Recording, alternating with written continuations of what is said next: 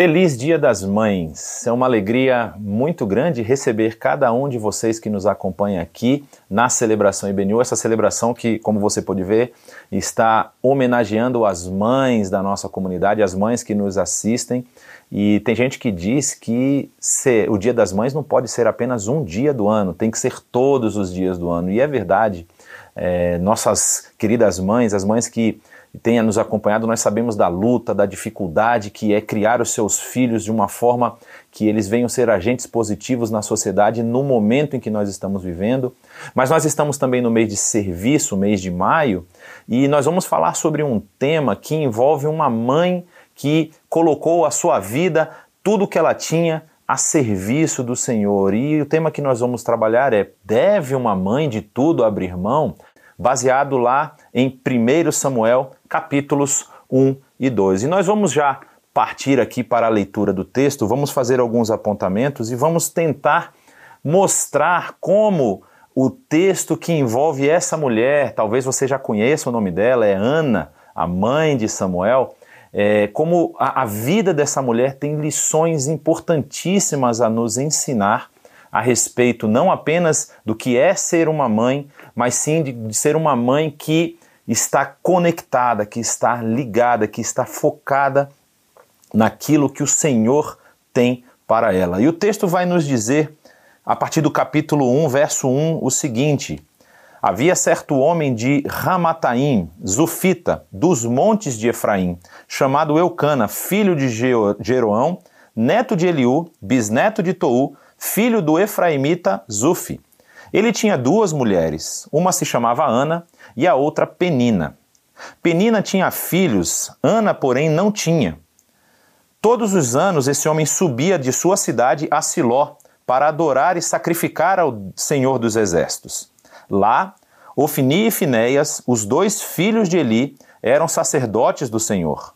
No dia em que Eucana oferecia sacrifícios, dava porções à sua mulher Penina e a todos os filhos e filhas dela. Mas a Ana dava uma porção dupla, porque a amava, apesar que, apesar de que o Senhor a tinha deixado estéril. E porque o Senhor a tinha deixado estéril, sua rival a provocava continuamente a fim de irritá-la. Isso acontecia ano após ano. Sempre que Ana subia à casa do Senhor, sua rival a provocava e ela chorava e não comia.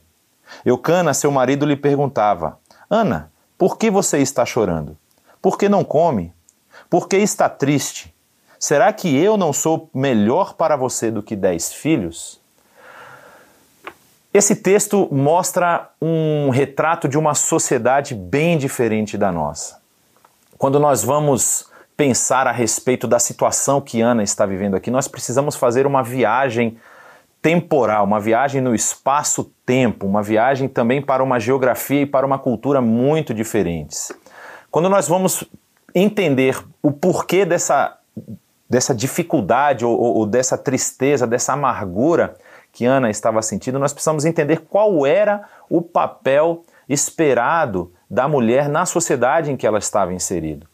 Porque quando nós fazemos uma comparação desse papel que está sendo retratado aqui e do papel que nós temos na sociedade hoje, nós percebemos dois equívocos ou dois enganos muito graves que têm sido perpetuados de geração a geração. A palavra de Deus vai nos dizer lá em Gênesis capítulo 2, verso 18, que quando Deus apresentou toda a criação diante de Adão, passando a todos os seres que ele havia criado, e Adão ali estava nomeando os seres, dando nome a toda a criação, Deus percebeu que não havia alguém que acompanhasse, que completasse Adão, como havia em todas as espécies e todos os bichos. Deus havia feito macho e fêmea de cada bicho, e para Adão não havia aquela que o completava. E aí o texto vai dizer que Deus, percebendo isso, fala que vai construir, que vai gerar, vai criar aquela que será a sua companheira. E talvez algumas traduções antigas tenham trabalhado um termo um pouco diferente de auxiliadora, de ajudadora, e na cabeça, no, no, no entendimento comum, ficou como se a mulher tivesse um papel secundário, a mulher tivesse um papel de responder às, aos desejos e aos mandamentos do homem, que deveria ser quem manda em todas as coisas. Mas não é isso que o texto no hebraico quer dizer. A palavra lá, se você não assistiu a nossa é, classe, a nossa aula sobre é, hebraico e mentalidade bíblica, que está aqui no nosso canal, você depois deve fazer isso, que vai contribuir muito para a sua, contribui para sua compreensão do pensamento hebraico. Você vai perceber que lá tem um, um, um termo que significa aquela que completa o homem. No hebraico está escrito Ezer Kenegdó, é aquela que se encaixa perfeitamente nele. Então a visão de Deus para o homem e para a mulher era que os dois estariam completos quando estão juntos. Porque o homem sozinho, ele tem as suas atividades, ele tem as suas capacidades, mas ele não está completo. E com a sua mulher, ele se completa e eles conseguem fazer aquilo que o próprio texto diz, ser uma só carne. Só que essa ideia que a mulher tinha um papel secundário não estava presente apenas aqui nesse texto. Ela está presente também na sociedade que nós vivemos. Muitas mulheres hoje enfrentam esse dilema, esse dilema entre colocar a sua carreira e a maternidade em jogo. O que, que é mais importante? Será que eu devo focar muito na minha carreira e não querer ser mãe, porque ser mãe é algo que vai me prejudicar, é algo que vai me, me segurar? Ou será que eu devo abandonar essa vida de, de, de trabalho, deixar isso para o universo masculino, porque afinal de contas eu sou inferior mesmo e devo apenas gerar filhos? Nenhuma nem outra. Não é isso que o texto bíblico vai nos dizer e eu quero mostrar para você qual é o padrão de mulher que a Bíblia espera, qual é o padrão de mulher que é a mulher que é almejada e desejada. Eu não vou ler nem no texto que nós estamos lendo da NVI, eu vou fazer a leitura no texto da mensagem que ficou algo assim fenomenal, que está lá em Provérbios capítulo 31. Quem é a mulher que é a mulher desejada? Quem é a mulher que é a mulher que todo homem deveria buscar? Ouça comigo o que, que o texto vai dizer. Para você ter uma ideia, o título aqui está Um hino à mulher de valor. Uma boa mulher é difícil de encontrar. Ela vale muito mais que diamantes. O marido confia nela sem reservas e disso nunca se arrependerá. Ela não é irritada e o trata muito bem por toda a vida. Ela compara os preços em busca dos melhores fios de lã e de algodão e ela se alegra em tricotar e costurar. E aqui eu não estou dizendo que a mulher tem que tricotar e costurar, isso era a atividade da época. Ela é como um navio mercante que navega até lugares mais longínquos e traz surpresas exóticas. Ela se levanta antes do amanhecer, prepara o café da manhã para a família e organiza o seu dia. Examina um campo e o compra, e depois, com o dinheiro que poupou, planta uma horta. A primeira coisa que faz de manhã é vestir-se para o trabalho. Ela arregaça as mangas, ansiosa por começar. Compreende o valor do seu trabalho e não tem pressa de dar o dia por encerrado. Ela é habilidosa nos serviços do lar e da família, proativa nas tarefas da casa. Ela não demora para acudir os que estão com necessidade, estende a mão para socorrer o pobre.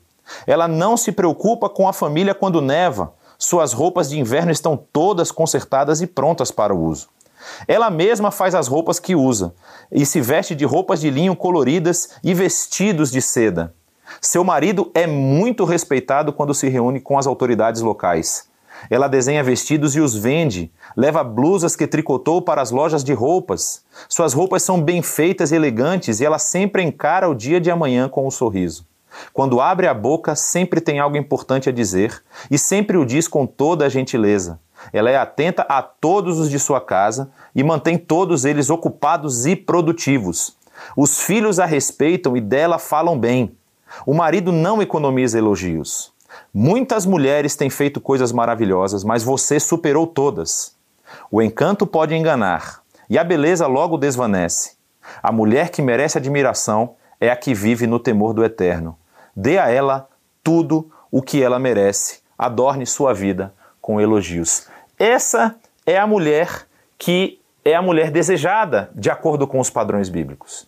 Você percebe que ela não é uma mulher que está em casa lavando louça, uma mulher que está em casa arrumando a casa, ela não está contente, vamos dizer assim, é, apenas em ser uma subordinada às, aos desejos do marido. Pelo contrário, ela tem capacidade, ela aplica a sua capacidade para transformar o seu lar num lar produtivo, num lar proveitoso, num lar que inclusive gera lucros. É interessante quando você vê ali que ela gera roupas, ela constrói, ela costura e ela vende, ela compra um campo. Ela é uma mulher que administra o seu lar de uma forma que o homem não consegue fazer.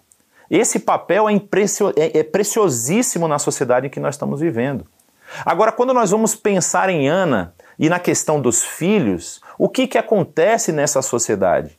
Você vai lembrar, talvez, talvez você não conheça o texto muito bem, mas talvez você já tenha lido, quando nós chegamos no livro de Samuel, nós estamos vindo de um período na história de Israel que é um período que acabou de passar pelo deserto e acabou de passar pela conquista da terra. Nós estamos no período que é chamado período dos juízes. E a, a, os estudiosos vão dizer que Samuel encerra esse período dos juízes, sendo ele talvez o último desses juízes levantados por Deus para julgar e para falar aquilo que o povo deveria fazer.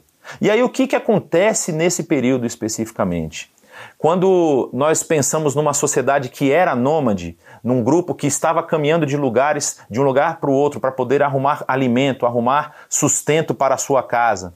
E agora esse povo está se estabelecendo numa terra nova, numa terra que eles conquistaram, que eles deveriam, inclusive, eliminar os habitantes dessa terra, para que os costumes dessa terra não passassem para esse povo que Deus havia chamado. E aí você pode se perguntar, mas isso não é muito cruel? Será que Deus não estava sendo cruel quando ele queria eliminar toda a população que havia naquela região? Eu vou lhe citar só um exemplo. Havia um culto específico que era uma divindade chamada Moloque. E esse culto, ele se dava através de, de uma cerimônia que uma estátua de bronze com braços erguidos, ela era aquecida até ela ficar vermelha, de tão quente que, se, que, que ela se tornava. Colocava-se fogo embaixo dela e ela ficava muito quente. E os pais sacrificavam os seus filhos a esse Deus.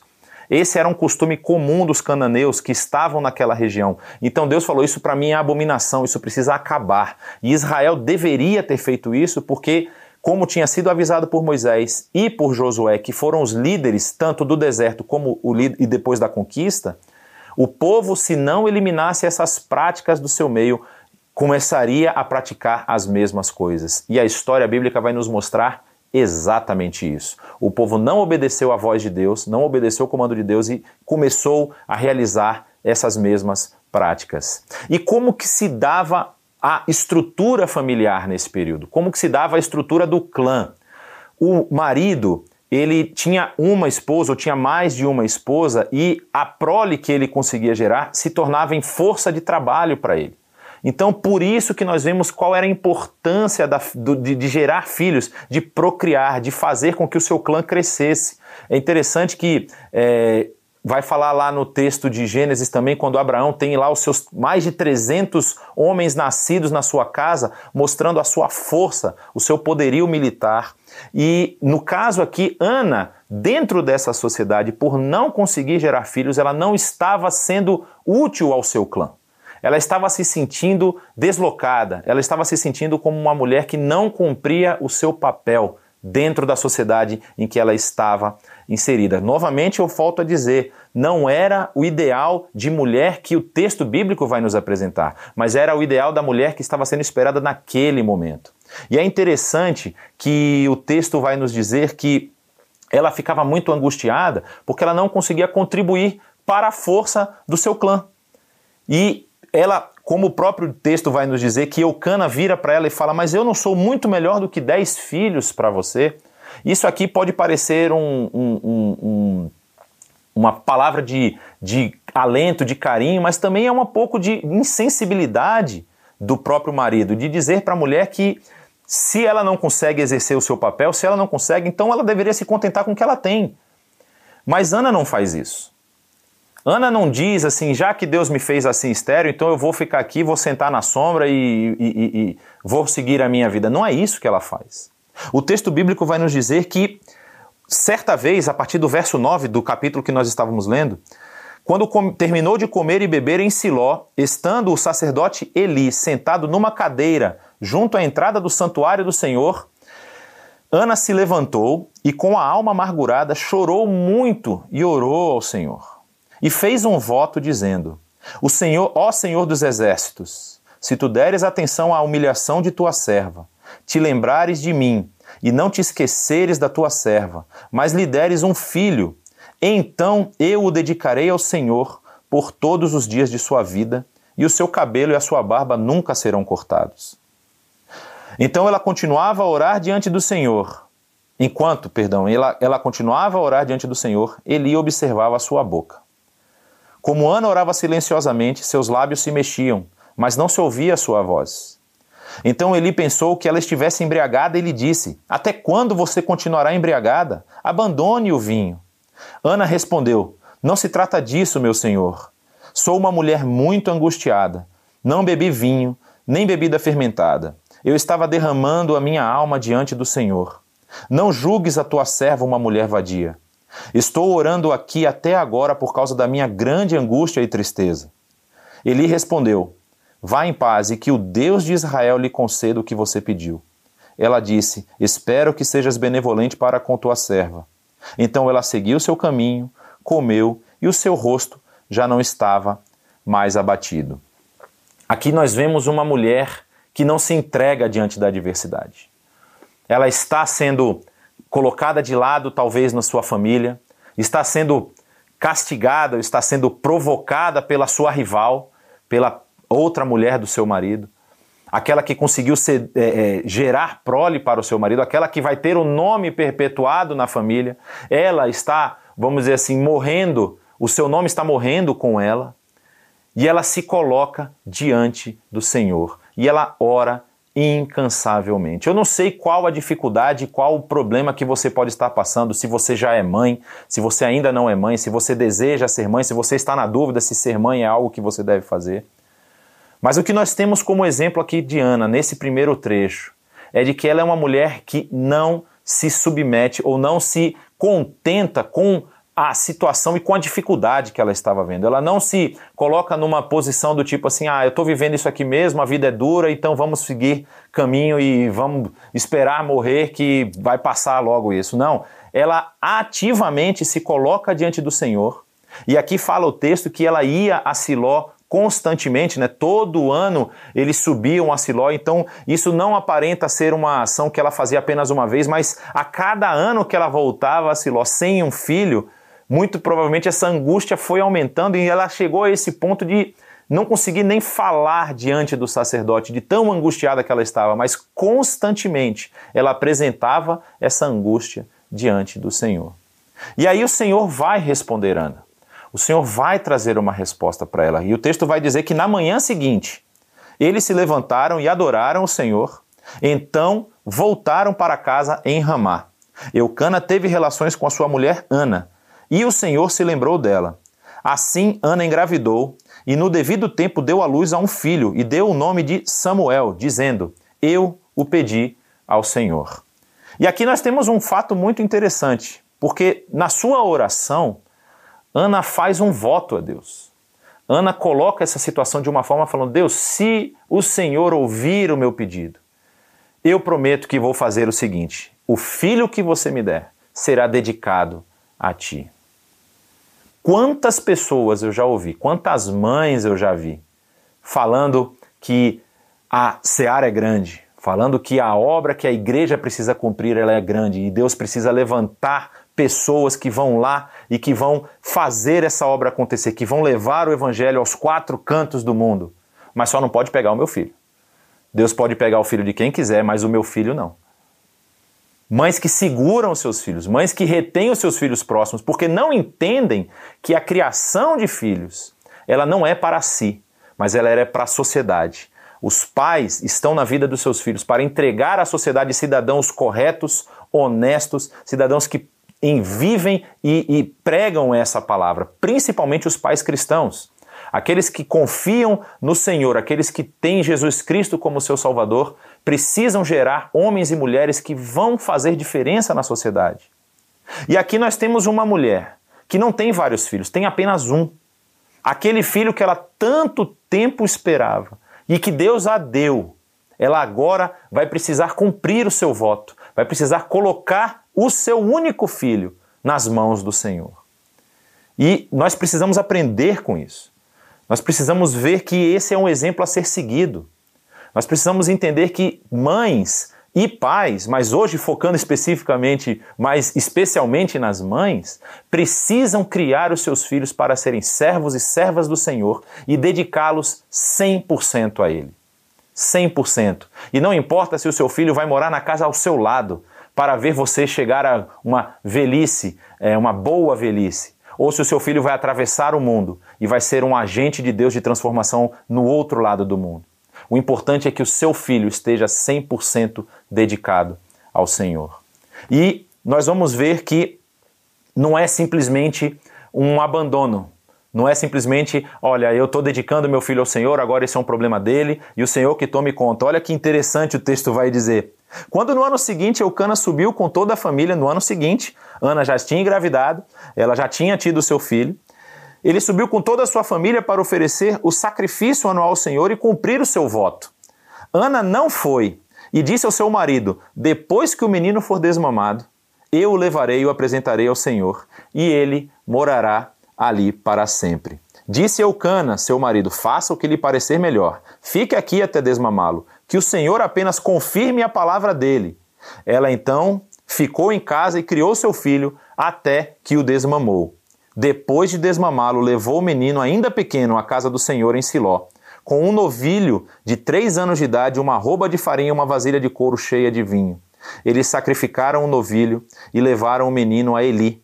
E ela lhe disse: Meu senhor, juro por, todo, por tua vida que eu sou a mulher que esteve aqui ao teu lado orando ao Senhor. Este era o menino que eu pedia, e o Senhor concedeu-me concedeu pedido. Por isso agora eu o dedico ao Senhor, por toda a sua vida será dedicado ao Senhor.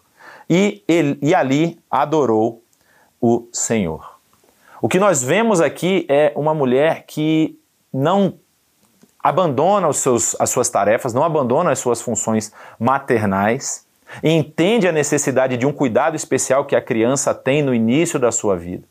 Ela poderia muito bem ter falado, né? Bom, eu fiz um voto ao Senhor, o Senhor me deu esse filho, mas como nós sabemos de muitas mães, muitos relatos de mães, aquele período inicial onde a criança está se adaptando à nova realidade, antes ela estava dentro de um útero, recebendo tudo o que ela precisava, agora ela precisa chorar para pedir comida, chorar quando ela está suja, chorar quando ela está com algum tipo de dor.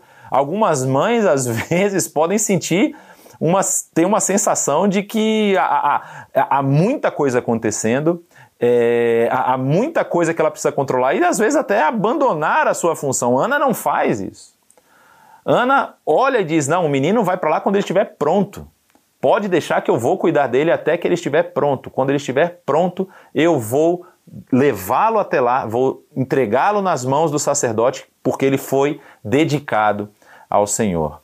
Nós vivemos hoje num tempo um pouco diferente, né? Essa é uma realidade da época, onde o o serviço sacerdotal estava sendo estabelecido ainda, os levitas já haviam sido separados como a tribo que seria responsável pelo sacerdócio dentro do templo. Nessa época, o templo ainda não estava construído. Nós precisamos lembrar que isso aqui acontece antes de Jerusalém ser conquistada. Mas ela leva o seu filho e o dedica e o coloca a serviço do sacerdote Eli, que estava ali na região de de Siló. E o que nós percebemos é que esse cuidado, esse, essa preocupação que Ana tem com a criação nesse período inicial serve justamente para que ela não entregue ao Senhor algo que vai talvez se tornar um problema depois. Mas ela entrega um menino pronto, um menino para ser ensinado, um menino para caminhar dentro dessas prerrogativas que a própria Torá, que a própria palavra de Deus já estava estabelecida, que ia ensinar ele, que ia, ia conduzir o seu caminho. E talvez você esteja aí pensando, mas como que eu posso aplicar isso à minha vida? Meus filhos talvez já não estão tão pequenos assim, já estão grandes, eu queria realmente talvez dedicá-los ao Senhor. Você pode fazer isso hoje. Você pode orar ao Senhor e falar que entrega os seus filhos ao Senhor. É interessante porque o que vai acontecer com Samuel, esse Samuel talvez você conheça algum Samuel na sua vida, você tem algum amigo chamado Samuel. Nós temos aqui na nossa equipe o Samuel V. Tenha certeza que o nome que você já ouviu, Samuel, por algum lugar aí, é derivado desse Samuel aqui. O Samuel ele vai ter um papel extremamente importante na história de Israel. Samuel, ele vai ser a pessoa que Deus vai levantar para fazer a transição do modelo de governo. Nesse momento do período dos juízes, não havia um governo centralizado em Israel, e é tão interessante isso que eu vou até voltar algumas páginas aqui na minha Bíblia e vou ler o último versículo que está lá no livro dos juízes. O versículo 25 do capítulo 21 diz o seguinte: Naquela época, não havia rei em Israel, cada um fazia o que lhe parecia certo. Havia um governo descentralizado. Cada região havia uma liderança específica, uma tribo mais forte, uma família mais forte que dominava naquela região. E nesse momento de transição, o povo percebendo que esse modelo não estava sendo efetivo, pede a Samuel um rei. E Samuel vai ser o homem usado por Deus para transicionar desse modelo descentralizado para um modelo de reinado como as outras nações em volta tinham. Isso não era algo que Deus estava planejando. Isso não era algo que Deus estava pensando para o povo. Inclusive, Deus vai falar para o povo exatamente o que vai acontecer com eles se eles tiverem um rei. Isso está também escrito aqui nesse livro. Se você tiver interesse, você pode continuar lendo. Você vai ver essa história. Ela é muito interessante. Mas Deus vai dizer, vai usar esse homem para ser o, o, o responsável pela transformação de Israel nesse período. E não só isso. Ele vai ungir dois reis. O primeiro rei ungido que vai começar essa mudança, mas um rei difícil, um rei que não respeitava o Senhor, um rei que queria fazer as coisas da sua própria cabeça, o rei Saul. E esse rei depois ele é destituído pelo próprio Senhor. O espírito que estava em Saul é retirado e Saul depois vai sofrer uma morte, não só ele como grande parte da sua família. Mas depois Samuel vai ungir um segundo rei. Esse sim, temente a Deus. Esse sim, com o coração alinhado com a vontade de Deus o rei Davi, o maior rei, o rei de maior destaque no período monárquico de Israel. E tudo isso começa com uma mulher. Ela não sabe qual vai ser o futuro do seu filho. Ela não sabe o que, que vai se desdobrar da vida dele. Mas mesmo assim, ela decide dedicar esse seu filho ao Senhor. E é muito interessante a gente ler o, ver o, o, o que, que acontece na continuidade, porque a gente vai perceber que isso não, não acaba ali naquele momento em que Ana entrega o seu filho para ser cuidado, para ser é, é, encaminhado na função que ele deveria ter, essa função que é uma função meio de juiz, meio de sacerdote, de acordo com o que nós vamos ver no texto. Olha só que interessante, vai dizer que então Eucana voltou para sua casa em Ramá, mas o menino começou a servir o Senhor sob a direção do sacerdote Eli. E como nós vimos no primeiro, no, no, primeiro trecho do capítulo, Eli tinha dois filhos, chamados Ofni e Finéias. E aí diz o seguinte, que os filhos de Eli, eles eram ímpios, não se importavam com o Senhor, nem cumpriam os deveres de sacerdotes para com o povo. Sempre que alguém oferecia um sacrifício, o auxiliar do sacerdote vinha com um garfo de três dentes, e enquanto a carne estava cozinhando, ele enfiava o garfo na panela ou travessa ou caldeirão ou caçarola, e o sacerdote pegava para si tudo o que vinha no garfo. Assim faziam com todos os israelitas que iam a Siló. Mas antes mesmo de queimarem a gordura, vinha o auxiliar do sacerdote dizia ao homem que estava oferecendo o sacrifício: Dê um pedaço dessa carne para o sacerdote assar. Ele não aceitará de você carne cozida, somente crua. Se o homem dissesse: Deixe primeiro a gordura se queimar e então pegue o que quiser. O auxiliar respondia: Não, entregue a carne agora, senão eu tomarei a força. O pecado desses jovens era muito grande à vista do Senhor, pois eles estavam tratando com desprezo a oferta do Senhor. Aqui nós vemos uma comparação entre duas situações. Uma mãe sem filhos que pede ao Senhor um filho, o Senhor o dá, ela cuida dele e o entrega ao serviço do Senhor. Mas quando nós vemos os filhos de Eli, é óbvio que tem uma mãe por trás. É óbvio que esses não apareceram da terra. Eles nasceram, eles foram criados. Mas essa mãe não deu a eles a instrução necessária para que eles tivessem o temor do Senhor no seu coração. E eles começaram a praticar coisas abomináveis diante do Senhor, mexendo até nos sacrifícios oferecidos pelos israelitas sacrifícios de culpa, sacrifícios de gratidão, todos os sacrifícios que estavam pre prescritos na lei, eles estavam se aproveitando da situação para poder pegar a parte, inclusive que quando diz aqui que deixe prim primeiro se queimar a gordura, é uma, a, a ideia do texto assim, deixe primeiro que o Senhor receba a parte dele, que era a parte da gordura queimada, era o aroma agradável, cheiro suave. E eles tomavam até a parte que era destinada ao Senhor. Então essa criação não é a criação que se espera. Não é a criação que se almeja para alguém que quer dedicar o seu filho e a sua vida ao Senhor.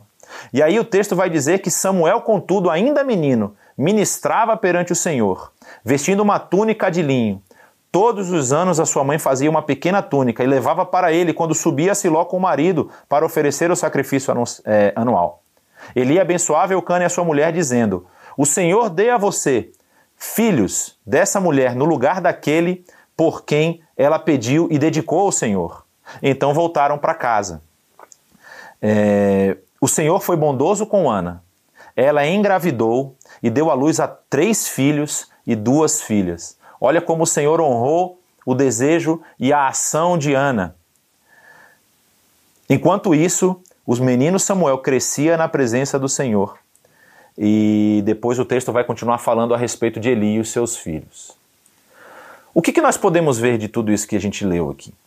O que, que nós podemos entender e podemos aprender? Nós temos uma situação que socialmente era muito complicada.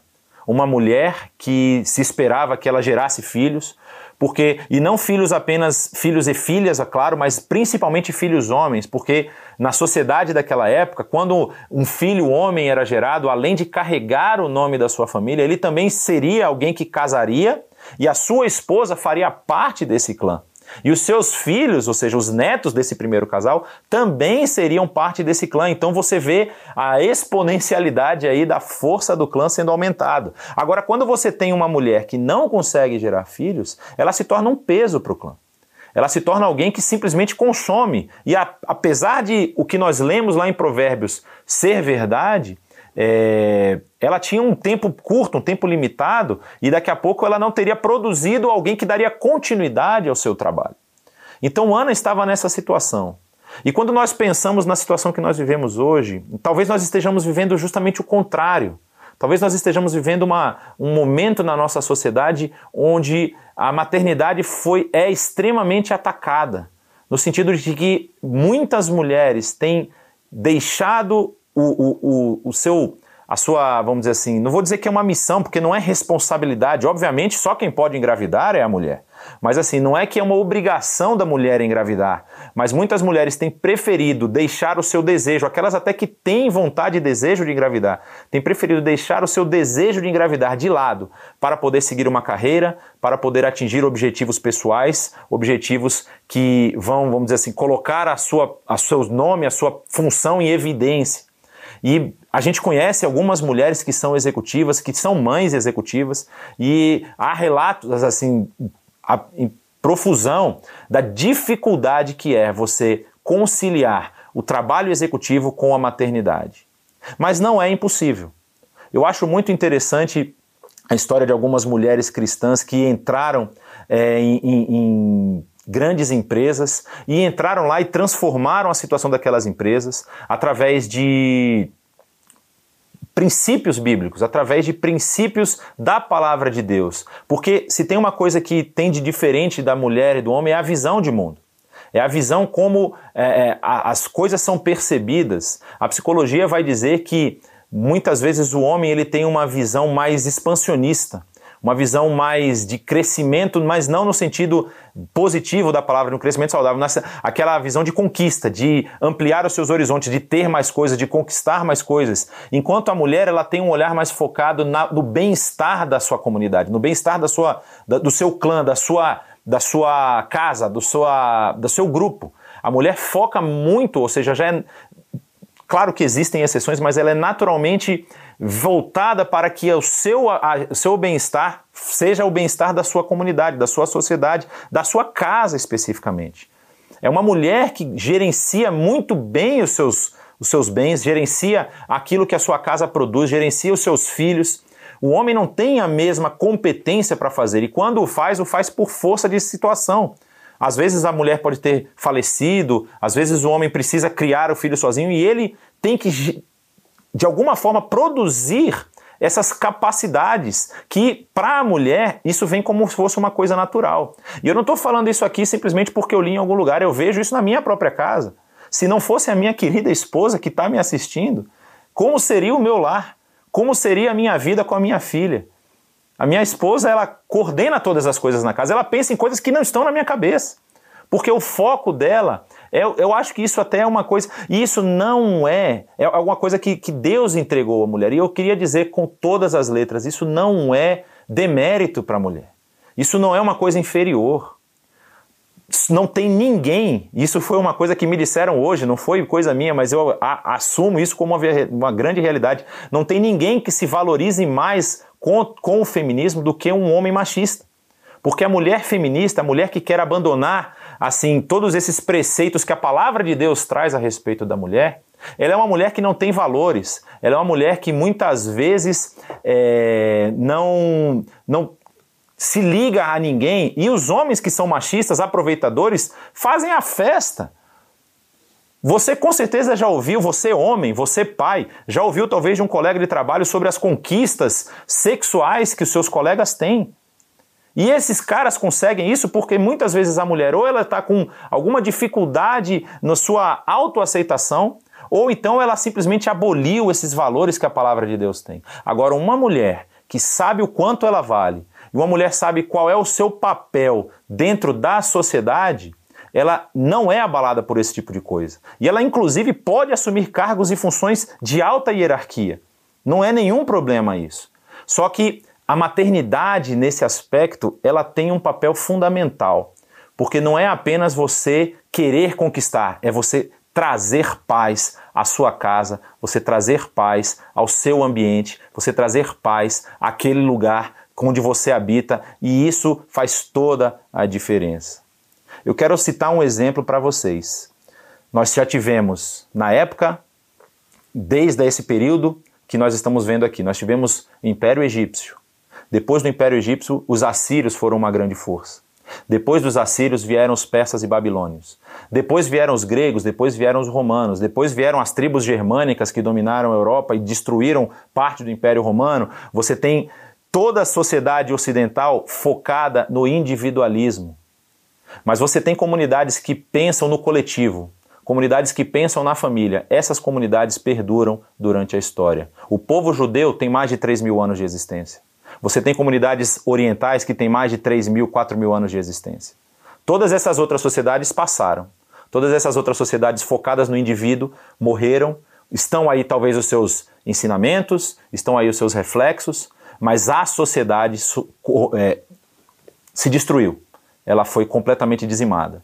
Mas sociedades, comunidades que focam na no bem-estar da comunidade e não do indivíduo, essas perduram para sempre. E essa é uma lição muito importante do que nós podemos aprender aqui com Ana. Uma mulher que entendeu que não bastava pensar em si. Quando o seu presente chegou, quando aquilo que ela queria chegou, que foi o seu filho Samuel, ela não ficou focada em si. Ela não abraçou, ele falou: "Pronto, isso aqui é meu, agora eu fiz aquele aquele voto com o Senhor lá, mas o Senhor vai entender porque é meu único filho. Não, ela cumpre o seu voto. Então eu queria deixar duas lições para nós. A primeira para as mães.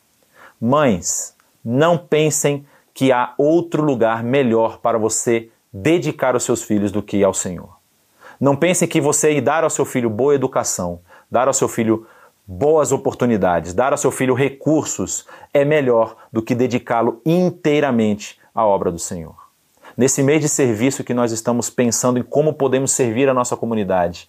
Não há nenhuma posição que traga mais realização do que você saber que você está trabalhando, que você está contribuindo para a obra de Deus, para o crescimento do reino. E não importa se você vai ter muito recurso ou se você vai ter pouco recurso. Por isso, um recado às mães é esse: dediquem os seus filhos e as suas filhas ao Senhor. Entreguem eles no caminho do Senhor. Deixem que eles trilhem o caminho que o Senhor colocar diante deles e os estimule a terem uma comunhão sincera, a terem uma comunhão honesta, a buscarem o Senhor em todos os momentos da vida deles. E eu quero deixar também um recado aos filhos. Eu quero deixar um recado para aqueles que talvez tiveram uma relação, uma relação com a sua mãe um pouco conturbada. Às vezes você teve uma mãe que cuidou de você, que te orientou, uma mãe que te dedicou ao Senhor e você está hoje cumprindo uma função muito importante no reino. Mas talvez você teve uma mãe que não teve tanto cuidado assim. Talvez você nem teve mãe. A sua mãe pode ter saído, pode ter falecido, pode ter sumido. E eu quero dizer para você que, de qualquer forma, você precisa ser grato pela vida dela. Porque a sua existência, ela só se deu porque durante um período de pelo menos nove meses ou não pelo menos nove meses, pode ter sido um pouco menos, mas de pelo menos de um período de uma gestação, teve alguém que cuidou de você e nós estamos vivendo um período da história onde nunca se matou tantos bebês no ventre. E teve alguém que zelou por você, teve alguém que talvez teve as suas dificuldades, teve alguém que teve os seus problemas e não conseguiu levar a cabo essa criação, teve alguém que pode ter falecido, mas por esse período Deus preservou a sua vida dentro dessa pessoa e você veio a nascer, você veio agora ter essa oportunidade de dedicar também a sua vida. Se você quer honrar o seu pai, se você quer honrar a sua mãe, se você quer viver uma vida que honra as pessoas que o geraram, viva uma vida diante do Senhor. Viva uma vida dedicada ao Senhor. Não estou falando aqui que você precisa agora largar o seu emprego e partir para o campo missionário, não. Mas seja um agente de transformação onde você está, seguindo os preceitos da palavra de Deus, seguindo os preceitos que a Bíblia nos mostra. E você vai honrar a essa, esses genitores, esses que te geraram. Você vai honrá-los com as suas ações. Eu quero terminar lendo o último trecho desse texto que nós estávamos trabalhando, que é um cântico um cântico que Ana faz agradecendo a Deus pelo que Deus tinha feito por ela. Olhe como essa mulher exulta ao Senhor depois de ter entregue o seu filho para trabalhar, para de, de, ter dedicado ele, ou seja, de perder ali talvez aquele contato diário, de saber que agora ele vai estar sobre outra responsabilidade. E essa mulher que tinha o seu único filho faz o seguinte canto, orando, dizendo o seguinte: Canto de alegria por causa das notícias do Eterno. Estou andando nas nuvens. Estou rindo dos meus rivais. Estou dançando minha salvação. Não há santo como o Eterno, nem rochedo como Deus. Não falem com arrogância. Não saiam da sua boca palavras de orgulho, pois o Eterno conhece todas as coisas. Ele mede tudo o que acontece. As armas dos fortes são esmigalhadas, mas os fracos são revigorados. Os mais abastados agora mendigam o pão das ruas, mas os famintos têm comida em dobro. A mulher estéril está com a casa cheia de filhos, mas a mãe de muitos ficou sem eles. O Eterno traz a morte e o Eterno traz a vida. Faz descer a cova e faz ressurgir. O Eterno faz empobrecer e envia riquezas. Ele rebaixa e exalta. Ele põe o pobre de pé outra vez. Anima os esgotados com nova esperança. Restaura na vida deles a dignidade e o respeito. Faz que tenham um lugar ao sol pois ao Eterno pertencem as próprias estruturas da terra. Ele estabeleceu a terra sobre um fundamento firme. Ele protege os amigos fiéis o tempo todo, mas deixa o perverso tropeçar na escuridão. Ninguém consegue sucesso nessa vida por esforço próprio. Os inimigos do Eterno serão destruídos com rajadas do céu, serão amontoados e queimados. O Eterno estabelecerá a justiça sobre a terra. Ele dará força ao rei e ele estabelecerá o seu ungido sobre todo o mundo. Que você tenha um dia especial, nesse dia em que a maternidade é comemorada, é lembrada, que você possa também ter esse cântico como Ana teve, de lembrar que de tudo, tudo que você vive, todas as coisas que você tem vem do Eterno. E que Ele possa abençoar a sua vida, queridas mães, as suas vidas, queridas mães, nesse dia e durante todo esse ano. Amém.